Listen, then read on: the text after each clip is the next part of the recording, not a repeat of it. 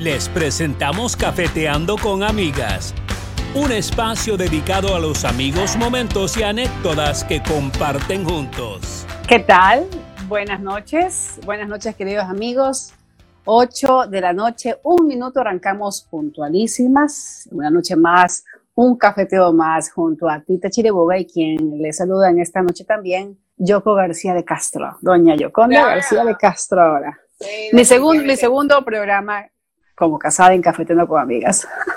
Bueno, bueno, y, había que hablarlo, había que hablarlo, ya que me perdí el, el programa de la semana pasada, después de que nos tomamos unas cortas vacaciones un corto descanso, ¿verdad? Y se comienzan a conectar. The Artist Galería, Patti Elin Rodríguez, UCSG Radio, Coloncito, ¿cómo estás? Buenas noches. Y Jockey, la verdad es que hay temas pendientes, como no pude estar la semana pasada, y sé que querías hablar del mega concierto al que tuve la oportunidad y la suerte de poder ir. Ese concierto sí que fue queda, pero para eternamente en mi memoria. Imagínate ver. Pero diga, diga qué, qué, grupo, a qué grupo fue y en qué ciudad. Inicialmente el concierto iba a ser Motley Crue y, e iba a ser el 2020. Mi querida amiga Rocío Pacheco pues tuvo el detallazo de invitarme el concierto aquí en Nueva York en el estadio de los Mets, City Field. Hubo un pequeño cambio y uno de los mejores cambios que hubo y se cambió de Motley Crue al Stadium Tour, un tour de los estadios. Entonces tenemos a John Jett, Poison, Motley Crue, John Jett y Def Leppard. Imagínate tú. Bueno, nosotros felices porque cuando entramos, estábamos nosotros, porque como es un estadio, nosotros estábamos abajo, ahí pues donde las papas queman, pero como somos ecuatorianas chiquititas y los gringos grandotes, igual como que no había mucha diferencia estar ahí, si tenemos personas súper altas adelante de nosotros, pero fue algo inolvidable, un concierto espectacular. Imagínate Motley Crue y ya estos señores pues están en su... En los 70 años, exactamente, está sobre los 70 años. En su tercera edad y no cambia. La energía, la voz, eh, eh, se conectan con el público, fue algo inolvidable. Te digo que me, me, quedé yo fascinada. Yo el año pasado tuve la oportunidad, y eso sí fue sin querer queriendo. El de Kiss. el de Kiss. Eso sí fue sin querer queriendo, y te quedas viendo a estos hombres también de 70 años unos zapatotes así, tacos así y Con las plataformas. Plataformas. claro. La energía, saltando, alzando la pierna, no. Es algo, yo es la magia de la música, me imagino, ¿verdad? Eh, ser, ser músico y, presentarte y la vibra de la gente. El escenario de Motley Crue y sabes que a mí realmente me llamó la atención porque nuestra amiga Tita Chiriboga, que ustedes conocen, ella vive en Nueva York, New Jersey, exactamente, ella vino a celebrar junto a mi esposo mi matrimonio el 18 de junio. Pero durante todos esos días que estuvimos en contacto, que a propósito, Tita, quiero agradecerte de corazón, con toda la audiencia cafeteando, por haber estado junto a nosotros, tanto en el matrimonio como unos días previo, que ella me sorprendió con una despedida de soltería sorpresa Realmente mis amigas de colegio son las únicas amigas incondicionales que gracias a Dios las tengo en mi vida. Gracias, Tita, por este, por este hermoso gesto. Ah, no, y lo que les decía, de que, bueno, y en esos días que estuvieron con nosotros, Tita principalmente, nunca me comentó que se iba a ir al concierto. Iba a ser en este mega concierto. Lo que pasa es yo que aparte de que, bueno, llego yo una semana antes, habían planes de viajar a Quito por tema de trabajo, habían muchas cosas que yo tenía por hacer, tú también en el corre-corre de la organización de lo tuyo. Del matrimonio, claro. El paro. Ah, todo fue una locura. Comenzó ahí. Entonces, imagínate, ya realmente que nos vimos ese sábado para tu despedida y luego. Y el pues, siguiente sábado el matrimonio. El matrimonio. Y paré de contar porque ya el lunes me regresé, ¿verdad? Así Pero te digo, fue. Eh, yo hoy justo subí un video porque realmente digo, pasó. O sea, se, o sea, te casaste, pasó el matrimonio y es como que, ¿y a qué rato? Fue un abrir y cerrar de ojos y bueno, la verdad fue una experiencia súper chévere. Los que tengan eh, curiosidad, quieran saber, pueden ver nuestras redes, la de yo por la mía, y ahí pueden ver videos que hemos ido subiendo del matrimonio y lo pasamos. Me he hecho experta en Reels, me he hecho experta en Reels. Mi esposo me ha enseñado hacia Reels y realmente me he divertido porque hay tantas fotos, hay tantos momentos, hay tantas gráficas de todos los amigos de la familia que asistió. Que bueno, que realmente fue una boda inolvidable. Fue muy familiar, como tú lo viste, íntima, obviamente por el tema de pandemia, pero en todo caso creo que estuvieron las personas que tanto Fabricio como yo quisimos que estén junto a nosotros en este día tan importante en nuestras vidas. Oiga, Tita, vamos a interrumpir este momento tan bello que compartimos las dos como amigas, porque hoy tenemos un invitado, pero de lujo. Todas las semanas, gracias a Dios, tenemos invitados que realmente engalanan nuestro programa, nuestro cafeteo de todos los miércoles, pero el de hoy es muy especial. ¿Por qué? Porque es uno de los más destacados y creería yo de los más sonados directores, productores del cine ecuatoriano, don Sebastián Cordero, que aceptó nuestra invitación y estamos más que agradecidas, Tita. Y a ver si le da paso, porque ya, el señor ya está listo, está listo para cafetear con nosotras en esta noche. Ya tiene barra por ahí que dicen, Sebastián. Sebastián, ya están esperando. Hola. Hola, ¿qué tal? Buenas noches, bienvenido, Sebastián. Buenas noches, ¿qué tal todo? Usted y yo estamos recién casados, Sebastián. Es verdad. es verdad, es verdad, hace poquito. Que sea, es que sea para, para nuestros matrimonios, que sea una eterna luna de miel. Pues ojalá, ojalá así sea. Sebastián, comparte esa buena nueva, esa sí yo no me la sabía. Ah, pues sí, a fines, a mediados de diciembre, pues me, nos casamos con mi pareja, con Karen Cárdenas, que pues estábamos juntos ya unos, unos cinco años y pues ya llegó, llegó el momento. Fue la verdad es que algo muy, muy especial, muy emocionante y, muy chévere. Así que súper contento en este momento. Qué, bonito, Sebastián. Muchas felicidades. Muchas felicidades. Gracias. Gracias por aceptar nuestra invitación a cafetear con nosotros. Le debemos el jarro, que es una cortesía que siempre tenemos con nuestros invitados, aunque los que están fuera de los perímetros de la ciudad de Guayaquil, pues eventualmente se lo vamos a hacer llegar. Chévere, perfecto, pues ahí lo esperaré. Sí, Sebastián, la verdad, cómo eh, la, primera pregunta que yo tengo para usted es realmente, y, bueno, las películas que usted ha hecho, ¿verdad? Crónicas, ratas, ratones y rateros, Europa Report, pescador, bueno, ¿cómo, cuál fue ese momento crucial en su vida que lo lleva al cine. ¿Cómo nace Sebastián Cordero, el cineasta, el director de películas? Bueno, la verdad es que, bueno, es una, hay, digamos, una anécdota que yo cuento bastante, bastante seguido cuando me preguntan por qué el amor al cine, de dónde nació eso. Y pues la verdad es que yo, mm, eh, cuando era niño, a los nueve años, nosotros estábamos, estábamos eh, viviendo con mi familia en, en Francia y en París. Y, y, mi papá, mi papá falleció al poco tiempo de que nos habíamos mudado, era mm. un accidente y fue pues un cambio radical, 180 grados de, de, vida en todo, en todo sentido. Y me acuerdo al poco tiempo de que pasó eso, un día mi mamá nos llevó al cine a toda la familia, o sea, a mis hermanos y a mí. Es una película de aventuras, una película, una película de Hollywood X, que no X porque ya para mí llegó a representar muchísimo, pero, pero yo no tenía ninguna expectativa, nada más que un poco de escapismo, digamos. Y de repente, de repente, no sé, ahí me di cuenta que, eso era lo mío, justamente esa manera de escapar y al mismo tiempo de meterme más, eh, más, eh, más adentro de mí. Sí fue como una revelación, o sea, de repente fue encontrarme con un formato que permitía contar historias de una manera única, que te envolvía, que te... Y eso como que de niño fue, fue algo muy, muy impactante. Y claro, en ese entonces no sabía todavía qué camino iba a tomar, cómo iba a poder lograr llegar a, a, hacer cine, pero, pero ya quedó esa chispa, ¿no? Y, yo soy realmente amante de, de, muchos, de muchos géneros, de muchos tipos de cines, de muchos países, de muchos, de muchos estilos, de muchas ondas porque realmente yo creo que con cualquiera de, de los formatos eh, se, puede, se puede lograr algo, algo maravilloso y en mi caso, en mi caso sí fue, sí fue así, sí fue descubrir una, una, como para mí la manera más integral de contar, de contar eh, historias, ¿no? Sebastián Cordero, de hecho, estudió en Los Ángeles cine, ¿verdad?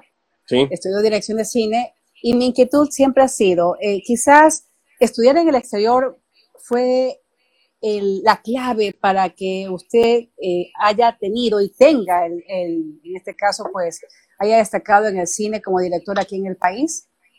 A ver, yo no sé si eh, sea indispensable para nada estudiar afuera. Yo creo que cada persona encuentra su camino, ¿no? Cada persona encuentra su manera de, de, de abrirse pa- el- un poco de paso y, y- y de ver cuál es la mejor manera de- de llegar a sus metas.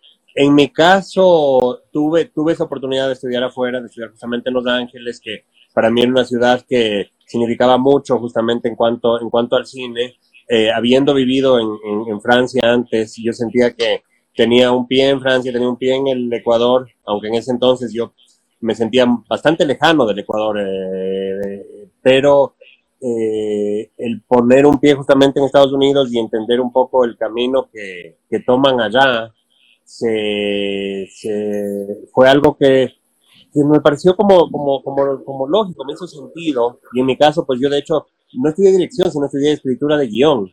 Eh, porque para mí eso me parecía que era el mayor reto, o sea, era lo más difícil de una película, es cómo, cómo se cuenta esa historia. Y, y, y claro, yo he visto gente que empieza de mil maneras, hay gente que es autodidacta, hay gente que empieza trabajando, que empieza trabajando en, en, en, en- proyectos de otras personas, hay gente que, que, que estudia afuera, aquí, y yo creo que todo es válido, todo es válido, simplemente uno tiene que tener como ese empuje y esas ganas de hacerlo porque pues hacer cine no es fácil, o sea, hay un millón retos en el camino y hay que tener mucha perseverancia, ¿no? Hacer cine, eh, la- eh, uso lo que usted acaba de decir, ¿verdad? No es fácil, pero incursionar en el mercado ecuatoriano es más difícil que incursionar en otros mercados, sea europeo o el americano, o el reto eh, no es similar. Yo creo que en todo el mundo es difícil hacer cine. Puede ser aquí, puede ser en Estados Unidos, puede ser en Europa, donde sea. Ujú. A ver, aquí hay un reto mayor en cierto sentido y es que mm, los caminos que están trazados recién son, son, son, son muy recientes y todavía son tenues. Entonces, eh, de alguna forma uno tiene que, que idearse cómo levantar cada proyecto. Si bien ya exi o sea, existe un instituto de cine y del audiovisual, existen eh, maneras de, de, de conseguir fondos públicos, de conseguir, eh, de hacer coproducciones, etcétera. Sin embargo, sin embargo, mm, aunque en la mejor de las situaciones uno consigue solo un porcentaje de- del presupuesto y toca realmente idearse mil maneras para, para hacer, eh, para, para, para hacer las películas que uno quiere hacer. Ahora, eh, si estás en Estados Unidos o en Europa, lo que tienes es, eh, en cambio, una competencia mucho más grande. En, en, en Europa hay la maravilla de, de- de tener justamente un sistema de cine con mucha subvención de parte del Estado, o sea, con, con un Estado, y eso creo que se aplica casi a todos los países de Europa, que realmente valora lo que está haciendo, eh, lo que están haciendo sus cineastas locales, porque esa es la imagen que de alguna forma se proyecta hacia afuera, y se puede realmente levantar montos eh, importantes para, para, para, para, para financiar una película. Estados Unidos, en cambio, es de, Ujú. la, la- el mercado capitalista, es la manera de, de, de contar historias que sabes que van a llegar a un público, entonces se financian justamente a través de el conocimiento de qué potencial comercial tienen. Y eso también es absolutamente válido. O sea, todos son, son caminos válidos.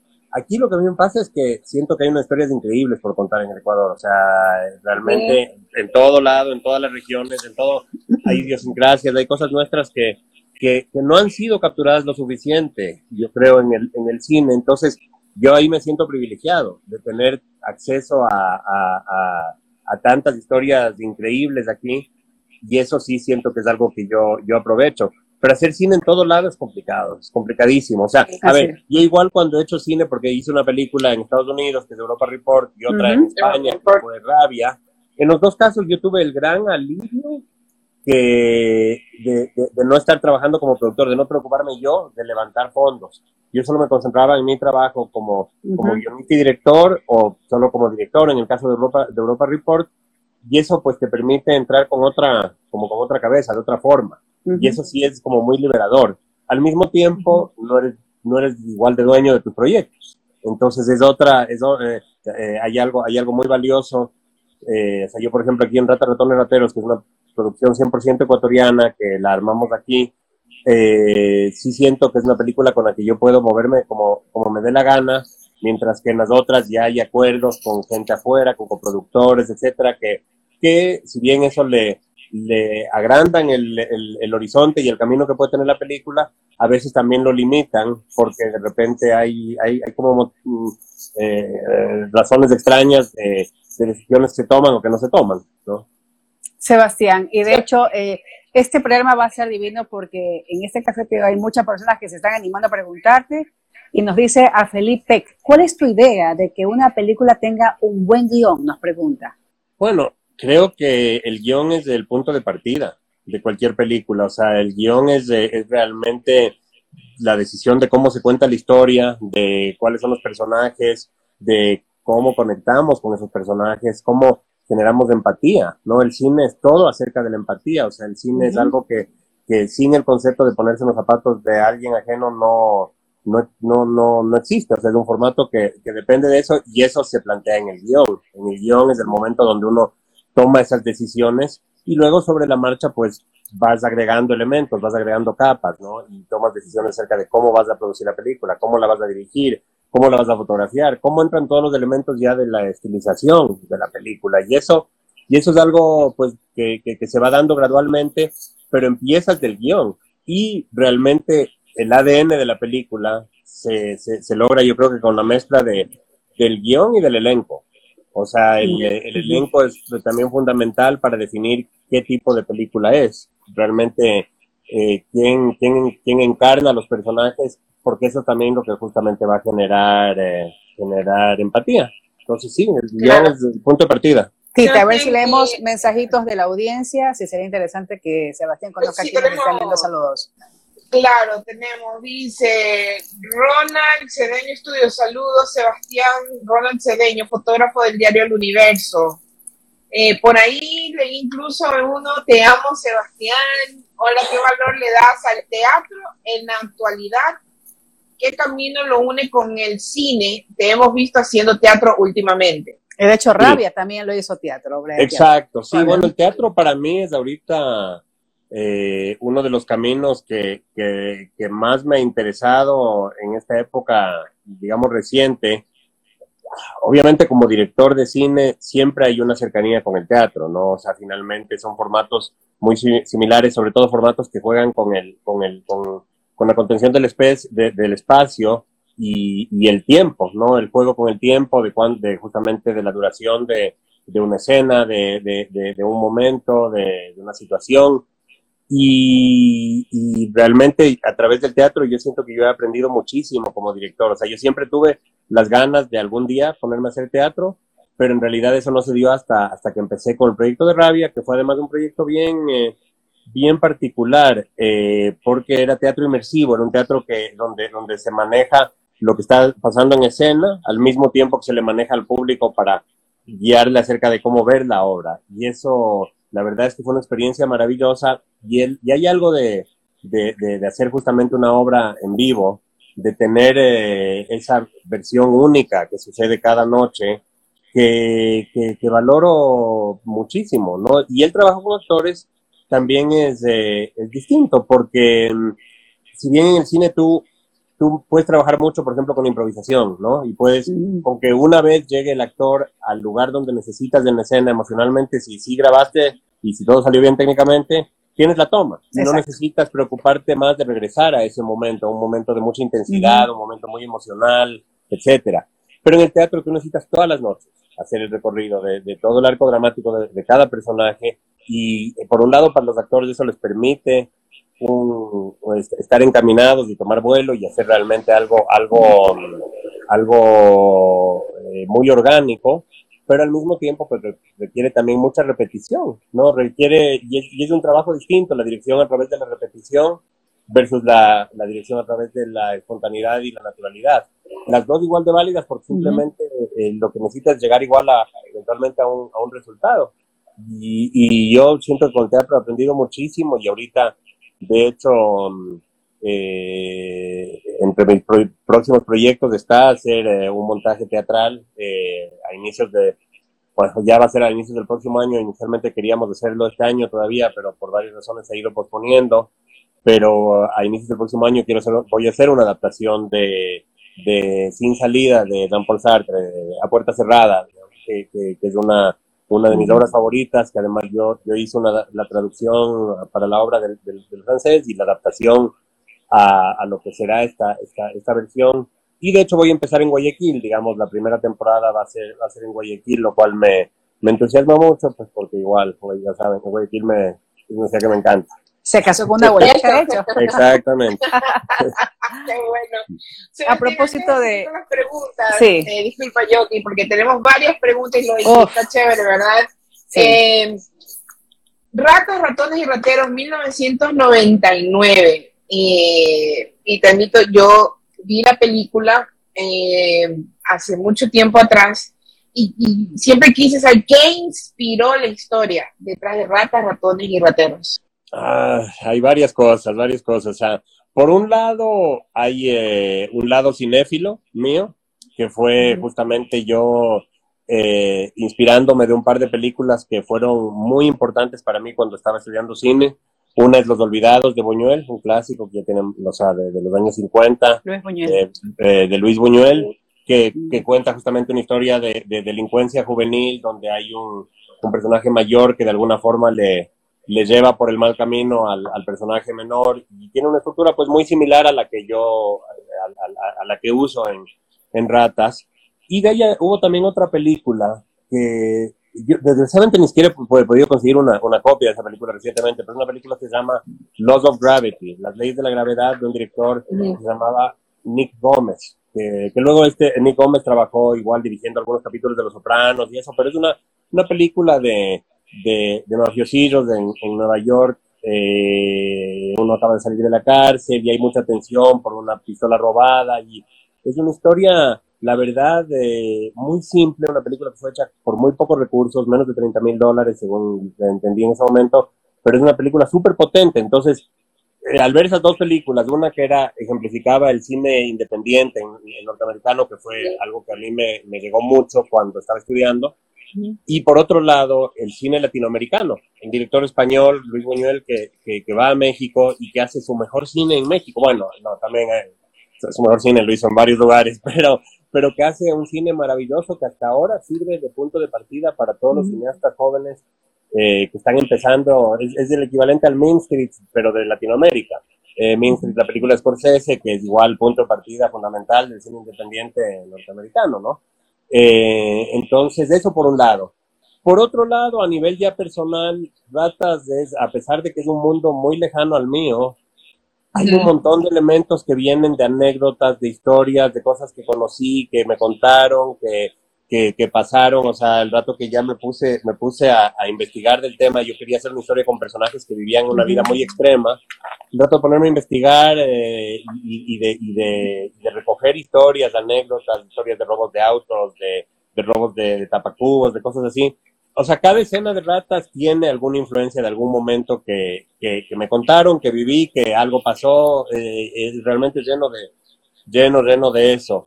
Y, y, y, otra cosa que para mí es como muy, tiene un valor nostálgico. Yo me acuerdo cuando yo estaba todavía en el colegio, me fui con, con, con, con un, primo, con un primo mío, nos fuimos manejando a Guayaquil eh, y se nos dañó el auto, me acuerdo en progreso. Estábamos, eh, Iban para la playa. íbamos para la playa y nos tocó pasar como una semana en Guayaquil eh, sin, sin haberlo previsto. Y yo en ese entonces para mí Guayaquil era solo calor y dolor de cabeza, o sea, no, yo no conocía Guayaquil. Y esa semana fue una semana donde yo descubrí una ciudad que, que, que, que empezó a, a, a, cautivarme, o sea, que empezó y, y, y, entonces de alguna forma también hay un poco esa, esa onda que, que, que, creo que de ahí también viene la idea de, de, de, de, Guayaquil y Quito en la película, ¿no? Y de los dos, las dos regiones, que, es algo que para alguien de afuera puede ser súper extraño o, algo que no conocen, pero para aquí es parte de nuestra identidad fundamental. Y, y es súper interesante cómo la gente conectó con ese, con ese tema en particular, ¿no? A propósito que usted menciona, Sebastián, la película Ratas, Ratones y Rateros, que ya es veinteañera, recuerdo que a finales de diciembre del 2019 usted hizo una gira por salas de cine del país, precisamente pues para que las audiencias, que obviamente eran quizás eran muy pequeñitas, no, no conocían del filme, pero ¿qué pasó con esa exposición en las salas de cine? ¿Lograron cumplir la meta de que la nueva generación conozca del filme? Bueno, la verdad es que hicimos un par de proyecciones específicas, muy puntuales. Me acuerdo que de hecho hicimos una proyección en cine en 35 milímetros. En, creo que en este momento la única sala que todavía tiene proyectores de 35 aquí en el Ecuador, que es del 8 y medio, eh, en la Floresta. Y, fue muy bonito proyectarla en 35 milímetros como, como fue eh, planteada originalmente, ¿no? Pero de ahí también, también hemos hecho un par de proyecciones sueltas pero sobre todo lo que, lo que, lo que hicimos en el 2019, que eran los 20 años, fue subir la película a Vimeo en, en alta calidad, que no había un transfer, digamos, en, en, en, eh, en, alta calidad, y liberarla, que esté gratis, o sea, que, porque ya la película mía me ha rendido todo lo que me podía dar, o sea, eh, y más, o sea, de verdad, Ratas para mí ha sido eh, una película muy, muy generosa, o sea, que a, mí como cineasta me dio, me, ha dado todo, o sea, me permitió seguir. Y entonces eh, me pareció chévere subirla y subirla gratis, que, que, luego cuando empezó la pandemia se puso de moda también el, el, subir las películas gratis para que la gente pueda ver durante el encierro, lo cual fue también súper, súper bacán. Pero, pero para mí era una manera de llegar igual a las generaciones más jóvenes también. Y la verdad es que fue increíble ver las reacciones que hubo, lo rápido que empezó a ver gente, ya, ya no me acuerdo cuáles fueron las cifras, pero yo, yo no podía creer en un día la cantidad de gente que le había visto, creo que el 25 de diciembre del, del, 99, de, perdón, del 2019, y, y fueron buenas Pascuas, Era una locura. Sí. Fue, no, fue muy especial y fue muy especial y, muy especial ponerse a leer los comentarios, por ejemplo, en el Vimeo, que yo desgraciadamente no contesto casi ninguno, pero, pero, pero igual sí los leo y me quedo alucinado eh, leyendo cómo, cómo, cómo a la gente le, le, ha llegado. O sea, Ratas en Ecuador todavía es algo para mí único. O sea, me acuerdo cuando presentaba la película en festivales de cine en el 99 y en el 2000 eh, alrededor del mundo. Yo me acuerdo que para los cinco o diez primeros minutos de la película yo tenía identificado en qué lugar de la sala había ecuatorianos, solo por sonido, o sea, por, por oír las reacciones.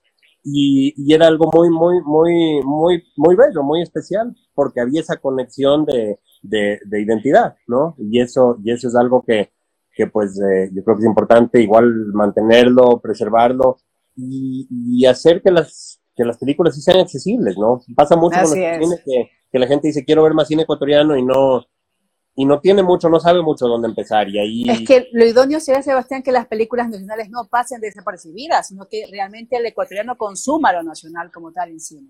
Exacto, sería muy bueno. O sea, de hecho, hay dos, dos streamings por lo menos que yo conozco, ecuatorianos, que tienen una buena selección de cine ecuatoriano, que uno es Solo Flix y el otro es eh, cine con, con Z.es y que tienen, que, que, que, el cine.es tiene también una buena selección de, de, cine latinoamericano también, aparte del cine ecuatoriano. Y, y, ahí uno puede encontrar un montón de cosas, pero lo que sí es, eh, es a veces muy, no sé, muy frustrante. Eh, por el otro lado es que ya, este es un streaming a nivel local, pero ¿qué pasa con los streamings internacionales? ¿Qué pasa con Netflix, con Amazon, con, con, con los formatos que sean? Y de verdad hay muy poco, muy poca presencia ecuatoriana en Netflix eh, está, básica, está dedicada a mi ex, que igual es una coproducción entre Ecuador y Colombia y, y, y, entra un poco por, por, por, los dos lados, porque en Netflix todavía hay la mentalidad de que, de que no hay suficiente público ecuatoriano suscrito a, a Netflix a comparación de lo que es el público colombiano, el público brasileño, el público mexicano. Y entonces ellos hacen sus cálculos, sus algoritmos, yo que sé cómo calculan las cosas, pero de repente le dan, le dan poco, poco espacio al cine de, de, de, países ya más pequeños, de países con industrias más, más eh, todavía que están desarrollándose. Y entonces eh, todavía no hay, no hay, no hay ese, ese acceso grande de cine, de cine ecuatoriano, que por ejemplo el otro día leí que en Suiza eh, el gobierno suizo, o sea, hicieron una, una votación, una consulta popular y, y, el resultado era que el gobierno suizo le pedía a Netflix que para poder operar en Suiza haya un mínimo de películas suizas en la, en la plataforma. Muy simple, o sea, es sencillísimo y es, eso es incentivar lo que somos como, como país, como imagen, como identidad. Pues nada de eso estuvo, estuvo, se, se, se, ha planteado nunca aquí, o sea, aquí somos un poco, no, es como que, ah, que, que llegue que llegue Netflix como, como sea y eso es, eso es suficiente. Todo el mundo está feliz de tener esa, esa lista hecha por un algoritmo de las películas que supuestamente tienen que, que gustarnos. Y pues eso no es todo el cine. El cine va mucho más allá de que, que, solo, que solo lo que vemos en Netflix. Así es, Sebastián, vamos a seguir con unas preguntas. Tenemos, ¿qué directores me recomiendas para empezar en la ciencia ficción? Ay, pues en la ciencia ficción, pues, a ver, los fundamentales, obviamente, Stanley Kubrick con 2001, que es la, la piedra, digamos... La piedra angular. sí, la piedra angular de, de, la ciencia ficción, o sea, esa, esa película creo que con, contiene, contiene todo. Eh, y es, es, algo que, que, sí, hay que verla. Eh, Solaris de Tarkovsky también es la -huh. otra gran, gran inspiración. Entonces, Tarkovsky también, o sea, ambos directores, igual, todas sus películas son increíbles. Eh, hay, creo que el trabajo que está haciendo David Nolan, o sea, todo lo de Interstellar y eso, sí es, es, es muy, es, es también es, muy potente, está súper, está súper bien. Eh, lo de Denis Villeneuve, Arrival, también me, me encantó, o sea, de, de películas contemporáneas.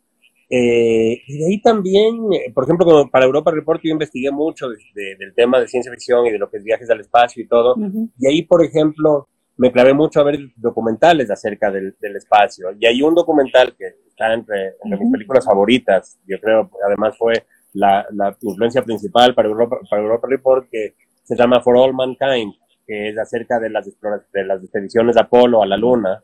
Y es un okay. documental que es todo hecho con material de, de, de, de archivo de la NASA, de, la, de las cámaras que, que utilizaban para por un lado, científicamente saber qué es lo que estaba pasando con los cohetes, con los módulos, con cada cosa, y por otro lado, pues para documentar todo lo que estaba sucediendo científicamente ahí, pero es narrado por los, eh, los eh, son 16 o 17 astronautas que llegaron a la Luna durante las expediciones de Apolo, y es, es narrado con un sentimiento y con una mística y una onda tan increíble de verdad es, es, es, bellísimo, o sea, es una, de, o sea, y es una cosa espectacular, o sea, que de principio a fin uno, uno no puede creer lo que está viendo y para mí, justamente como Europa Report usa el formato de falso documental, ¿no? De, de, de película de material encontrado, el, el, el, el usar un, un, documental como referencia sí era importante. Al igual que el canal de YouTube de la NASA. Eso es increíble, o sea, que esté en vivo transmitiendo constantemente cosas de la, de la estación de, espacial internacional, de cuando hay, hay eh, están pasando cosas, cuando aterriza, o sea, cuando hubo el aterrizaje del, del, del, del Jeep eh, en Marte, del, del, del, eh, del, rover, del Mars Rover. Eh, de verdad la NASA pues tiene, tiene ahí sí un, un medio temas maravilloso, ¿no? Sí. Por acá hay otra pregunta. ¿Te gustaría incursionar en el terror? Nos pregunta Paquito G. Cepeda.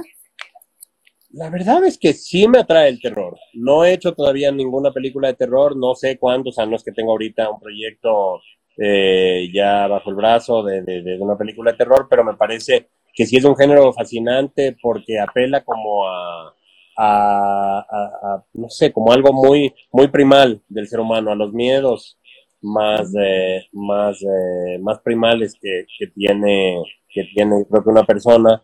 Y eso, pues, es, es, es potente, es muy fuerte.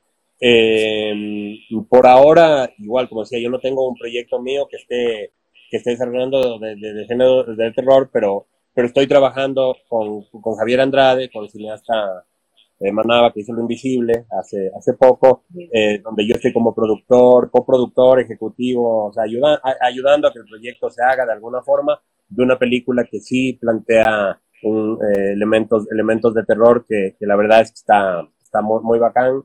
Ojalá se la pueda filmar pronto. Otro amigo que está activo en redes sociales nos dice si hubieras podido darle más importancia a un personaje de tus películas, ¿a cuál hubiera sido? Nos pregunta Kill the Punk. Uy, uy, uy, qué pregunta para difícil. A Blanquito, eh, porque Blanquito, Andrés Crespo creería que está en casi todas las películas. Bueno, a raíz de eh, Andrés Crespo tiene una aparición pequeñita en Crónicas, sí, eh, pequeñita, de una escena, y de ahí, bueno, el pescador está, está en Sin Muertos de Carnaval, y sí, sí, sí es, sí es, sí pues un actor que a mí me, me, me, encanta, claramente, y que siento que aporta mucho a los, a los proyectos. Pero hablando, hablando en términos de, qué personaje darle más importancia, es como que a qué personaje se podría desarrollar más, ¿no? Y, si hay cosas con las que me, quedo, me, sí, sí me quedo, por ejemplo, con ganas de, de, de repente de, de, de, entender más de qué va cada personaje, ¿no? O de entenderlos en otros momentos, tal vez. O sea, plantearme, por ejemplo, cuál sería la vida del ángel ya años después, ¿no? Eh, después de que salió del país, después de que se fue a donde se haya ido, eh, qué pasa con los personajes que, justamente que, que, se quedan, qué pasa. Yo, yo, yo soy muy, para los que conocen mi cine saben que también soy muy fanático de los finales abiertos o semiabiertos, ¿no? Donde quedan algunas cosas para la interpretación del espectador.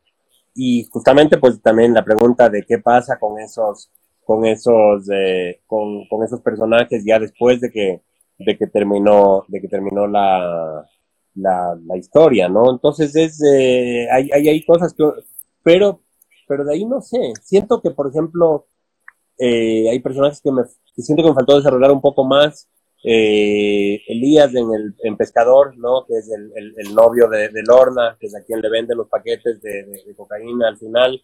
Siento que quedó, con un elemento todavía un poquito muy, muy, muy de, de, de, de, narquillo, de, narcotraficante, de, de, poca monta. Y, y, eso siento que, que, que, de alguna forma se, se, lo estereotipó un poquito y el personaje, como yo lo había concebido, daba para, para mucho más. Eh, siento yo, pero es una cosa de, la construcción del personaje mismo, de, del juego, de, de los arquetipos y estereotipos del pescador, que es una película que habla de eso, ¿no? De, las, de, de, la identidad que la gente, la gente pone sobre nosotros y cómo nosotros luchamos para salir eh, de, de, esa, de esa imposición de identidad, ¿no? Que, es el viaje de Blanquito, ¿no? Nos preguntan que para cuándo Pescador 2. Nuestro amigo Daniel Rodríguez. No, pues ni, ni, ninguna de las películas tendrá segunda parte.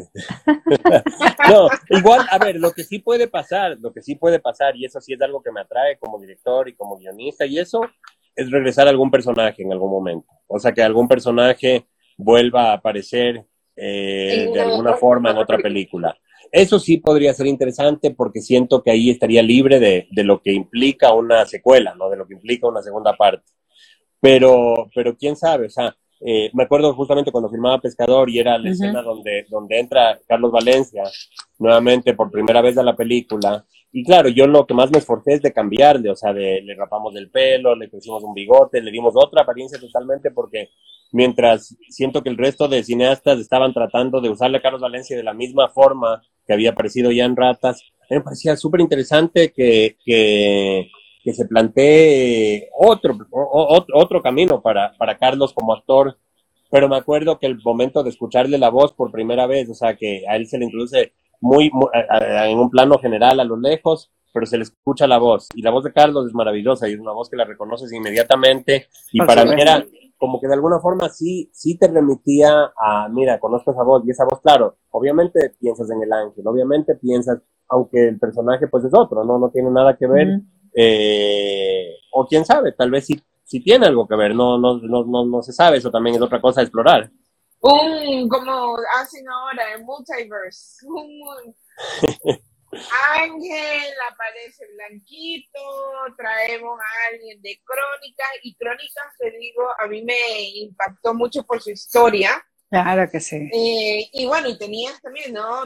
el elenco, wow. El elenco, Molina. John Leguizamo, John Leguizamo José María Jaspic, también Alcázar.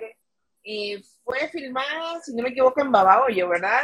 Sí, sí, sí. No, pues Crónicas fue un sueño en muchos sentidos. Fue una película también súper difícil, o sea, complicadísima, pero fue justamente el esquema. Yo me acuerdo cuando, cuando empecé a darme vueltas por festivales con ratas, me di cuenta que la manera como producía la gente para justamente si querían hacer películas más grandes era a través de la coproducción. Y me acuerdo que, que para mí la historia de Crónicas, que, que, siempre la planteé como un grupo de reporteros foráneos que llegan a un pueblo como Baboyo, o a una ciudad pequeña como, como Baboyo, eh, era justamente el punto de partida. Entonces, eh, como eso ya estaba ahí, orgánicamente se hacía muy, muy lógico que ese grupo de actores, que ese grupo de personajes, sí sean interpretados por personajes extranjeros, que además son, como son personajes de televisión, eh, reporteros, personajes que, los conoce de alguna forma la, farándula dentro, dentro de la realidad de crónicas, me hacía mucho sentido que sean además de actores, actores conocidos o semi conocidos de, de afuera, ¿no? Eh, y, fue la verdad un, gran privilegio, un honor trabajar con, con, todos ellos.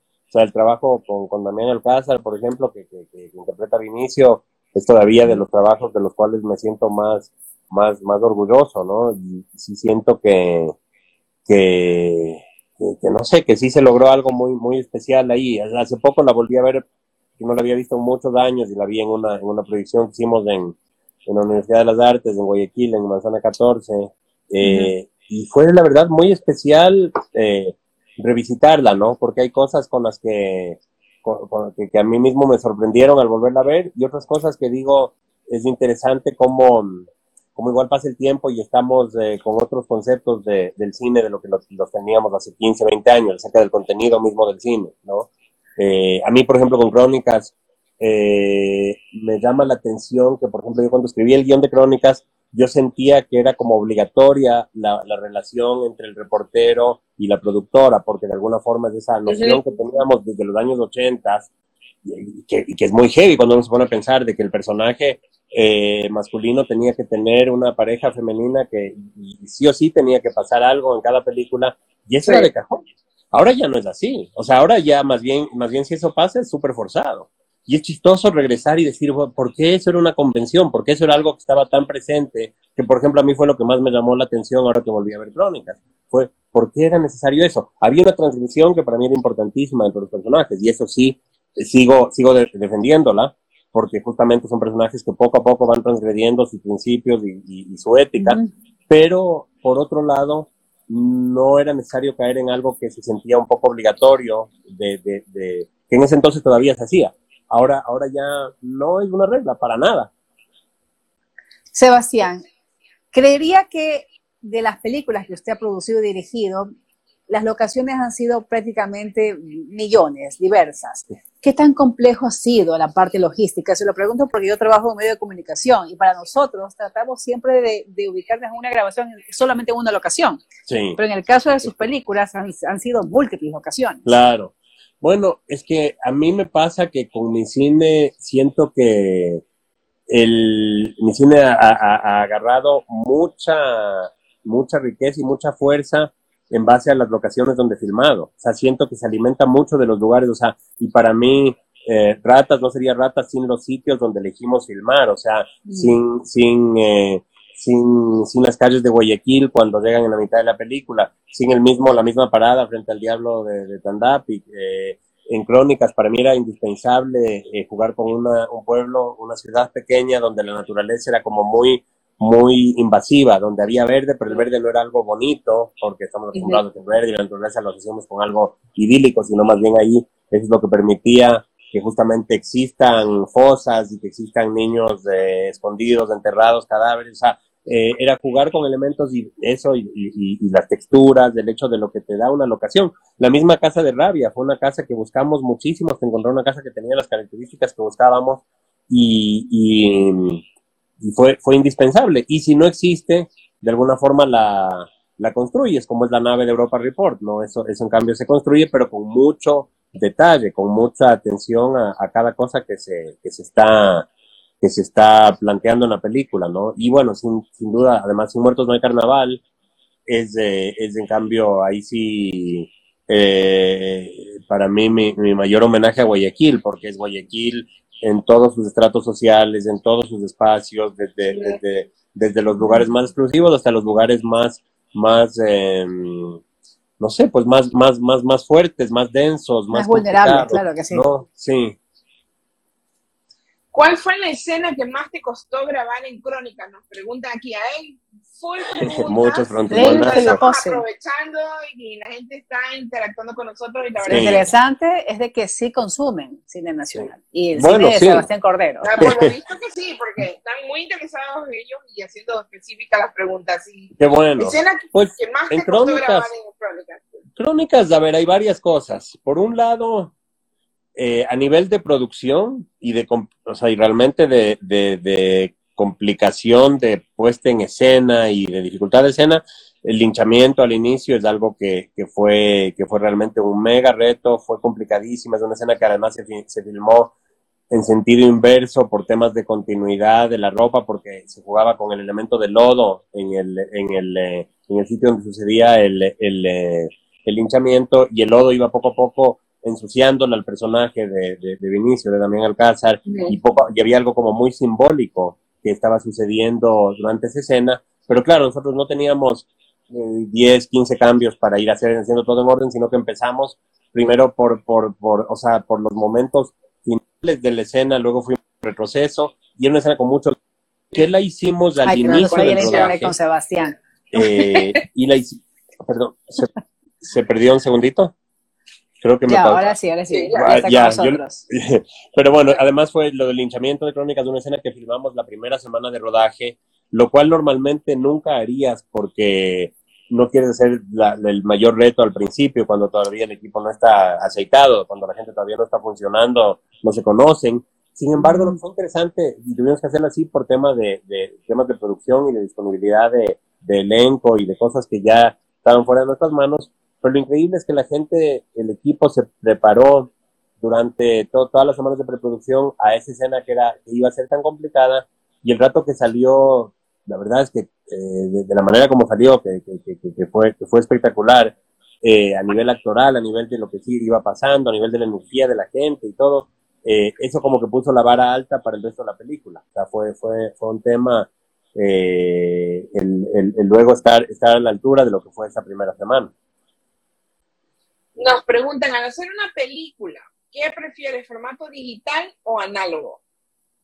A ver, sí, obviamente preferiría siempre grabar en cine. O sea, claro, el cine tiene algo especialísimo. O sea, aparte de la, de la textura y, de lo que significa a nivel plástico, hay algo del rigor que existe cuando uno trabaja en cine, porque claro, cada, cada pie de película que, que pasa por la cámara eh, te cuesta, pues tú sabes que lo que cuesta la película, lo que cuesta el revelado, lo que cuesta transferir, y entonces eh, no estás eh, con, una, con, con, con, la película, con la cámara con película, filmando ensayos o jugando, experimentando, sino que vas a lo que, a lo que vas, vas a, a sacar la escena en su mejor versión y te preparas para eso, ¿no? Y hay una mística el momento que se está rodando. Con el, con el digital, desgraciadamente, y bueno, también hay pros con, el, con este asunto, es que eh, uno, uno siente que, que, hay película infinita, o sea, que se puede seguir grabando, que eh, la idea de filmemos el ensayo para ver qué pasa. Eh, odio el concepto de filmar el ensayo, o sea, es, es para, o sea, no se mm. filma el ensayo, el ensayo es para ensayar. Luego, luego te enamoras de algo del ensayo, luego la gente ya no sabe si está filmando de verdad o no, si es que es en serio o no. Eh, y para los actores principalmente, es importante saber ya, esta, esta es la escena, aquí ya estamos capturando lo que, lo que necesitamos y puede que salga en la primera toma. Y eso es algo increíble de filmar en, en, cine, ¿no? Pero ahora el digital te permite eh, ver, una inmediatez, te permite llegar a sitios donde no podrías llegar de otra manera, te permite, o sea, el mismo hecho de, de, de poder revisar material el mismo día que lo filmaste y ver qué funciona y qué no funciona y de repente poder decir, chuta, repitamos este momento, ahorita que todavía estamos a tiempo, ahorita que todavía existe la locación y que están los actores aquí, hagamos eh, otro planteamiento. Eso sí es muy, muy especial y, es algo que hay que aprovechar como cualquier eh, herramienta. Pero, mm, pero al mismo tiempo, pues, como decía, tiene, tiene, tiene, tiene sus peligros. Y la otra cosa del digital es que pues puedes llevar, llevarlo a donde sea, o sea, eh, puedes filmar eh, en condiciones de muy poca luz, puedes filmar, eh, no sé, pues en, en, en, situaciones que antes no se hubiera podido filmar y eso, y eso me parece, me parece también súper, pues súper especial, súper, súper, súper valioso. Sebastián, Se conoce que Sebastián Cordero es muy riguroso y muy disciplinado al momento de rodar sus filmes. Eh, ¿Usted se toma muy en serio entonces su trabajo? O sea, usted alguna vez que dice acción, todo el mundo se concentra en lo que está haciendo, no permite errores. O sea, lo que, lo que pasa, no, no, a ver, no permite errores, voy a regresar a eso un segundo, pero, pero no, lo que pasa cuando estás haciendo una película es que entras en un, como en un paréntesis, donde, en una burbuja donde, donde, donde lo más importante de, la vida por ese momento es lograr ese, ese, esa, esa, escena, lograr esa toma, lograr ese, eh, ese, momento del personaje, del actor, y, y, eso de repente se vuelve, eh, en tu, se convierte en tu prioridad más grande. Entonces, ahí sí, claro, ahí tiene que haber rigor, tiene que haber eh, eh un, un, camino muy estricto, porque necesitas ser muy exigente, ¿no? Es el momento donde tienes que tener ese detector de, de cualquier cosa eh, falsa, de cualquier cosa que no funciona, de cualquier cosa rara, eh, para, para decir, ah, esto no funciona, repitámoslo. Ahora, la, la otra parte de la pregunta es de si, si, si, si admito errores o no. Absolutamente, o sea, de los errores surgen cosas increíbles. Eh, más bien con el paso del tiempo, cada vez he ido valorando más los, los errores porque los errores te permiten explorar cosas que tal vez de otra forma no las habrías explorado. Y muchas veces los errores o las limitaciones eh, que no pudiste hacer tal escena de tal forma, entonces te toca cambiarla y hacerla en una versión reducida, eh, mucho más rápida. De repente encuentras cosas eh, que, que, funcionan espectacularmente bien para la película y descubres cosas acerca de la película y de la esencia de la película. La otra cosa es que yo creo mucho, y esto tanto en el cine como en la vida, que los errores, o sea, los hacemos todo el tiempo. Lo que es importante es cómo levantarse. El caer, vamos a caer, o sea, vamos a caer todo el rato. O sea, yo eh, nunca, nunca voy a, a criticar o a ver como un problema que un miembro del equipo, que un actor se equivoque. Lo que sí me, me, me, puede molestar profundamente es que, es que no logren recuperarse, ¿no? Que no logren salir de eso, que no logren eh, entrar a, a, utilizar inclusive el error para, para, para su bien. O sea, y eso es algo que, que nada, o sea, yo estoy ahí para guiarles y para tratar de, de, de orientarles cuando suceden cosas que, que, se van por otro camino y pues eh, ahí va, no sé, es parte, parte del proceso, parte del proceso y es muy orgánico ese proceso. Siento que cada vez más para mí además.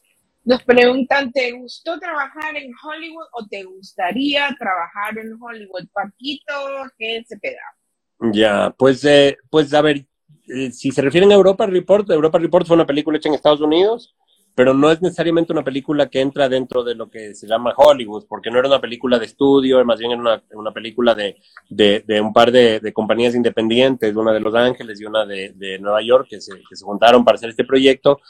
Y eso tiene otra dinámica totalmente de lo que es Hollywood, entre comillas, como se conoce, ¿no? Hollywood se refiere realmente a las películas de, de gran, de gran presupuesto de, de que, que, están hechos dentro, dentro de la infraestructura de los estudios, que, que tienen ya la distribución definida, tienen, tienen un montón de cosas que, que, pues que ayudan ya a, a alivianar la presión de necesito todavía levantar este proyecto, pero que al mismo tiempo le meten otra presión encima que es eh, cómo, cómo, cómo si cumplo con las expectativas y todo.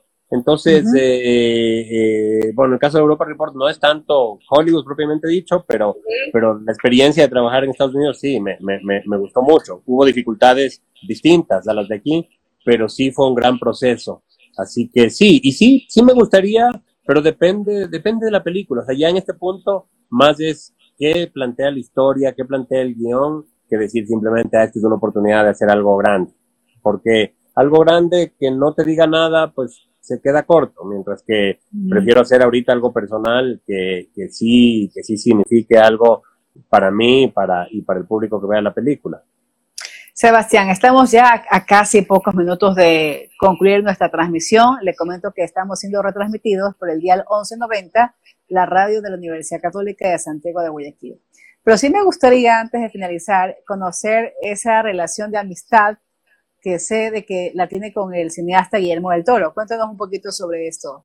Ah, pues, pues lo que pasa es que eh, Guillermo, bueno, fue, fue coproductor de Crónicas y, de Rabia. Y él entró en realidad a ambos proyectos a raíz de, de, su cercanía y de su sociedad con Berta Navarro, que es una productora mexicana con la que he trabajado ya en, en, tres películas, bueno, cuatro, eh, de hecho, porque la, última fue una película que los dos estábamos de coproductores, que es Tiempos Futuros, una película peruana, que, se estrenó hace, hace, hace poco en festivales. Y, y, bueno, ella le trajo a Guillermo al proyecto, pero le trajo de manera, o sea, él, él le encantó, le encantó el guion de Crónicas y decidió entrar como coproductor. Y de hecho fue súper interesante porque el rato que, o sea, el financiamiento de, de Crónicas vino, yo diría en su 90 o 95% de México. Y cuando tienes, eh, y cuando tienes un, eh, un, alguien que está poniendo toda la plata, también quieren tener control, ¿no? De alguna forma de cómo, cómo va a quedar la película, qué es lo que va a pasar. Y entonces me acuerdo que una de las cosas que, negociamos ahí es que en vez de que uno de los productores tenga, tenga lo que se llama el corte final, ¿no? Que, apruebe la versión final de la película, decidimos compartirlo entre, entre, entre Guillermo del Toro, Alfonso Cuarón, que también era coproductor de la película, y yo, y teníamos que estar de acuerdo. Ese era como lo, el, el, el, arreglo al que llegamos en un principio, y al final, pues eso es lo que sucedió así. Igual en Rabia, también Guillermo entró un poco a través de Berta. Eh, yo pues a Guillermo le, le, quiero mucho, le, le, respeto muchísimo, o sea, es, es, es, un cineasta y un cinéfilo además, porque es alguien que sabe de cine como nadie, increíble, eh, y siempre estoy muy entusiasmado de lo que, de lo que está haciendo, y tuve la suerte de ir igual a las, a las exposiciones que él hizo en Los Ángeles y en Guadalajara acerca de, de toda su colección de, de, de, rarezas, de locuras, de monstruos. Él tiene una colección, tiene una casa aparte de Los Ángeles donde tiene todas las cosas que ha ido coleccionando a través de los años, desde, desde esculturas, muñecos de cera, memorabilia, memorabilia de películas. Y justamente hace, hace unos años en Guadalajara hubo una exposición donde, donde, donde estaban todos, todos estos objetos y, y, era algo muy que se sentía además muy personal, muy, muy, muy especial. Así que sí, no, hay, hay, hay un gran respeto, una gran admiración hacia él. Tita querida. Muchísimas gracias, Sebastián. La verdad quedan pendientes tantas preguntas. Y saludos, Daniela Dun Gilbert le manda muchos saludos, un abrazo, nos dice, eres grande, Sebastián. Ah, pues Daniel, que fue el protagonista de Simón Carnaval, realmente pues fue, fue una maravillosa experiencia trabajar juntos, es alguien a quien, a quien quiero, quiero mucho y que, y que ojalá algún rato se anime a volver a actuar, porque es un gran actor. Y bueno, quedan pendientes, como decía, tantas preguntas, de pronto las lanzamos por nuestros stories, te tagueamos, Sebastián. Y ah, sería interesante. Vas contestando de pronto ahí, porque ah, pues hay muy buenas. Hay, hay excelentes preguntas, la gente está súper interesada, pero bueno, tenemos que nosotros, lastimosamente, llegamos al final de este programa. Increíble, muchísimas gracias, Sebastián, por estar con nosotros, por cafetear con nosotros. Y un Gracias a ustedes. ¿eh? Realmente un privilegio poder contar contigo hoy y a nuestros amigos que nos están siguiendo, nos están todavía viendo, haciendo todavía preguntas, estén atentos a nuestros stories. De pronto vamos a lanzar algunas preguntas que ustedes están haciendo. Y pues si Sebastián tiene chance de ayudarnos a contestar, pues vamos a divertirnos nosotros por stories de Cafeteando con Amigas, a nuestros amigos que nos están escuchando por la dial 1190 AM. Nos despedimos. Muchas gracias. Y también un eh, saludo especial y agradecimiento a Lisita Pozo, una gran amiga que pues, nos une justamente el amor por los audiovisuales. Ahora está en la U de las Artes y quien hizo la gestión de contactarlo a usted, Sebastián. Muchísimas gracias. Sí, sí, sí. No, pues gracias a ustedes. La verdad es que es que estos espacios sí son súper interesantes y a mí me encanta, es de las cosas que valoro mucho del Internet, que pueden haber de repente espacios donde pueden haber preguntas muy, muy, eh, muy íntimas, muy informales, muy específicas. No, es, es, chévere. Y así, y gracias a todos los que han estado escuchando, a todos los que se conectaron, porque siempre, siempre, siempre chévere sentir que hay gente eh, que, del otro lado, ¿no? Sentir la cercanía con ustedes, con los grandes, en este caso, quienes hacen la, la cultura y el arte en el país. Exactamente. Gracias, Sebastián. Bueno, gracias a ustedes. ¿ah? Gracias. Bueno, y con esto nos despedimos entonces. Hasta el próximo miércoles en Cafetiendo con Amigas. Buenas noches para todos ustedes. Chao. Gracias. Chao.